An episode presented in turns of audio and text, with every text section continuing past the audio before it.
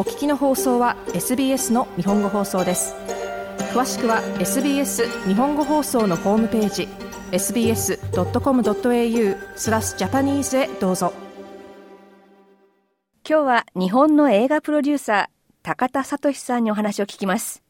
高田さんがプロデューサーを務めた映画作品悪は存在しないが今年の第16回アジア太平洋映画祭の審査員特別賞に選ばれました。授賞式が先週3日にゴールドコーストで行われました。この作品の舞台は日本にある小さな村。その近くにある芸能事務所がグランピング場を開発する提案を行いそのことによって周辺の環境と地元コミュニティが脅かされていく様子を描いています。高田さんは今回の悪は存在しないの他にもプロデューサーを務めた2015年の映画作品ハッピーアワーが第10回アジア太平洋映画賞で最優秀脚本賞に選ばれています。大学の映画サークルからの付き合いである浜口竜介監督に加えて信頼するチームとタッグを組んでの映画作り授賞式に出席するためゴールドコーストを訪れた高田さんにお話を聞きました。まずは映画のプロデューサーという仕事について聞きました。今回審査員特別賞を受賞した作品悪は存在しないで高田さんはどのような役割だったのでしょうか？あの今回は監督の浜口竜介さんと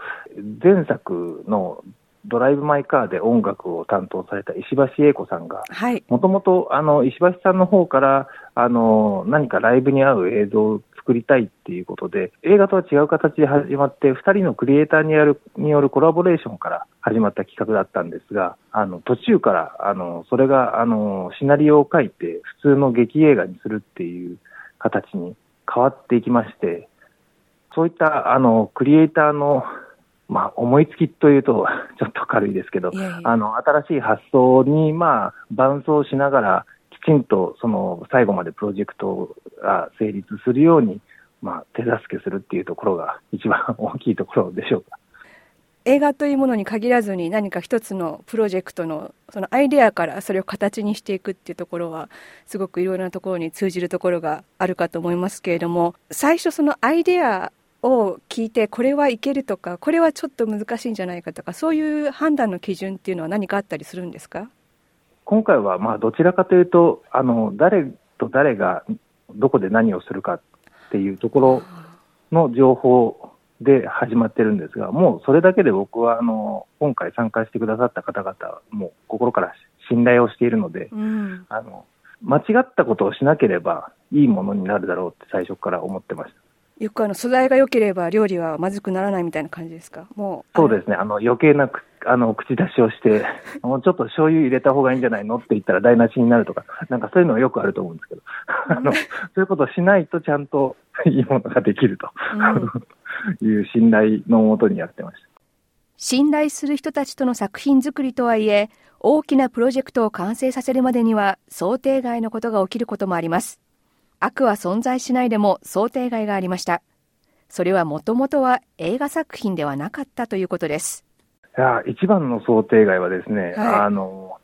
一般の観客に見ていただくあの映画になるっていうとことが 一番の想定外のことで、ライブパフォーマンス用のあの、まあ、映像を作るっていう企画だったんですけど、はい、それがですねあの昨年の12月に監督が、まあ、自分は映画を今まで作ってきたから、映画の作り方しかその分からないから、あのシナリオを書いて、一旦あの映画として作った後に、ライブに合うように音を抜いてサイレント版を作るっていうことを言ったところが一番の想定外で、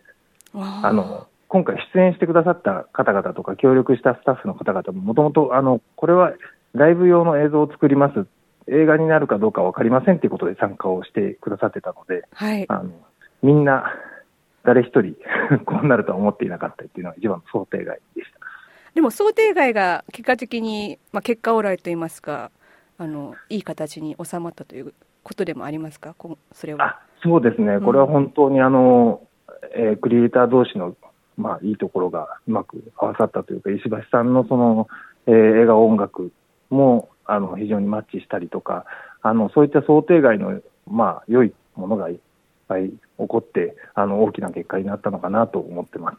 あの映画のプロデュース業務をされていて、醍醐味と言いますか、ここがもうこれがだからやめられないっていうところと、あもうここが本当に辛いっていうところはありますか？そうですね、まあ、一番醍醐味というのは、まあ、一番最初の観客になれるっていうことですかね。自分自身が映画好きで、はい、こういうものがあの見たいって思うものは、一番最初に あの見てあの、それを面白いと思えれば、これほどあの本当に、なんて言うんでしょう、本当に転職というか、なんていうか、ごめんなさい、言葉が出てこないです。いやいや。やめたいじゃないですけど、もう嫌だと思うことはないですか？ああ、それはもうお金ですかね。ああ、資金集めという、資金管理と資金集めと。金を集め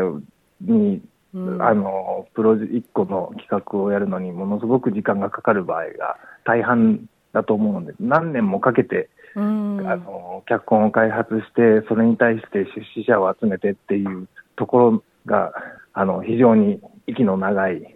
仕事になるので、本当に自分が心からやりたいと思わないとなかなか続かないかな。それが一番大変だと個人的には思ってます。プロデューサーを務めた作品が相次いで賞を受け活躍している高田さん。映画のプロデューサーに必要な資質とは何か、そしてどういう人が向いているのかを聞きました。いやー、これは本当に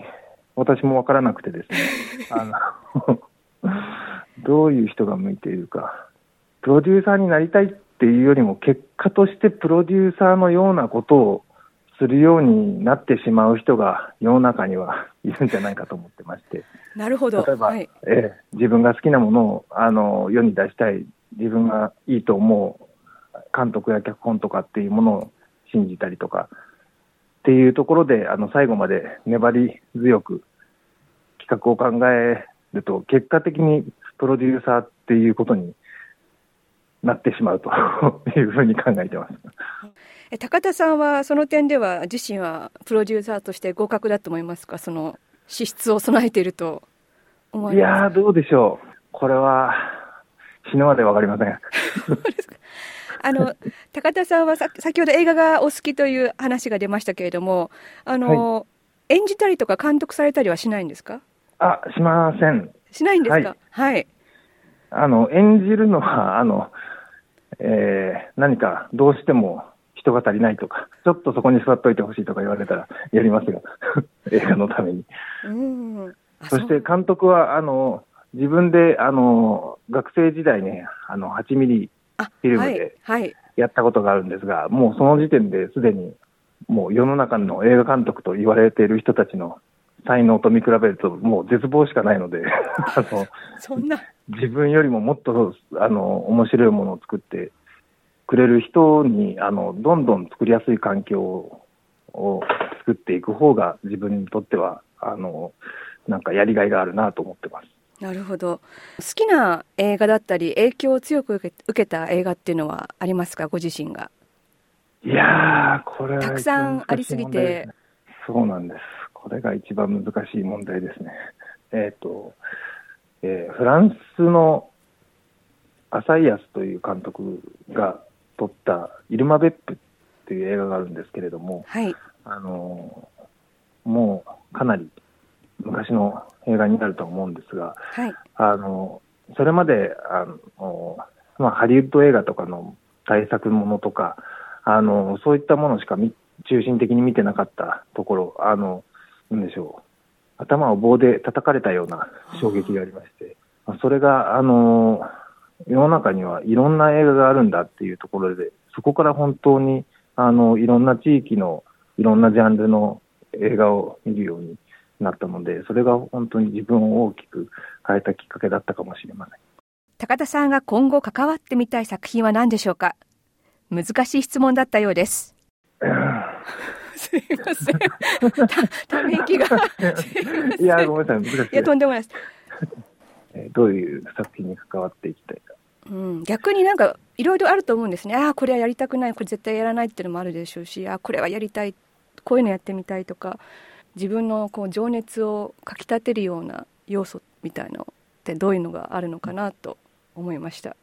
えー、自分がまず脚本を読んで、あの、本当に面白いと思えるもので、さらにそれを映画にしてくれる監督やスタッフ、出演者とかと一緒に、まあ、万人受けするものっていうよりも、誰か一人の人生を変えてしまうような、そういうインパクトのある映画がまた世に出ていくのを、まあ、何か手伝えたら嬉しいなと思っています。今年のアジア太平洋映画賞の審査員特別賞に選ばれた悪は存在しない。最後に好きなシーンを高田さんに聞きました。そうですね。これはもう全部としか言いようがないですね。映画作品悪は存在しないのプロデューサー高田聡さんでした。第16回アジア太平洋映画賞では日本の作品は他にビム・ベンダース監督のパーフェクト・デイズが最優秀作品賞に選ばれています。SBS 日本語放送の Facebook ページで会話に加わってください。「LIKE」「いいね」を押してご意見ご感想をお寄せください。